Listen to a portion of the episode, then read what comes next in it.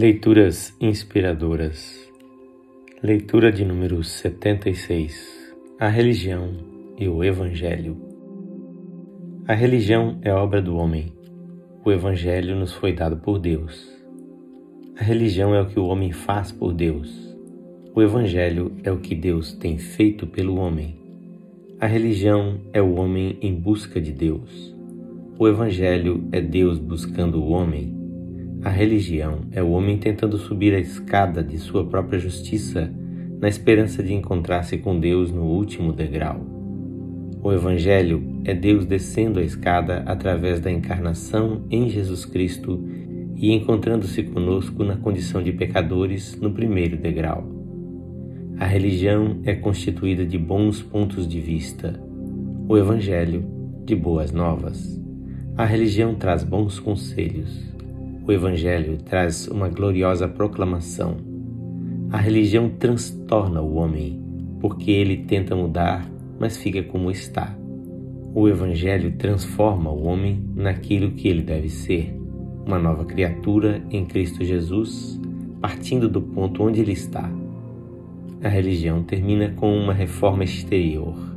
O Evangelho termina com uma transformação interior. A religião passa uma caiação, o evangelho alveja. Ai de vós, escribas e fariseus hipócritas, pois que sois semelhantes aos sepulcros caiados, que por fora realmente parecem formosos, mas interiormente estão cheios de ossos de mortos e de toda imundícia. Mateus 23, 27 A religião muitas vezes torna-se uma farsa. O Evangelho é sempre uma força é o poder de Deus para a salvação de todo aquele que crê. Porque não me envergonho do Evangelho, pois é o poder de Deus para a salvação de todo aquele que crê. Romanos 1,16 Há muitas religiões, mas apenas um Evangelho.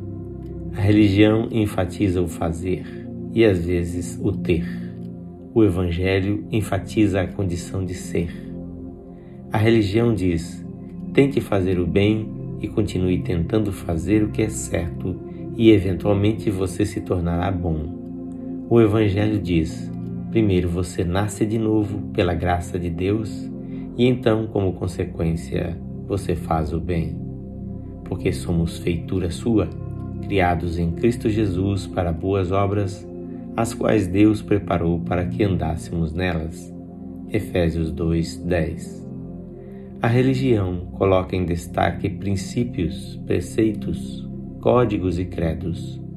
O Evangelho coloca em destaque uma pessoa, Jesus Cristo. A religião diz: lute para alcançar. O Evangelho diz: obtenha de graça. A religião diz: tente.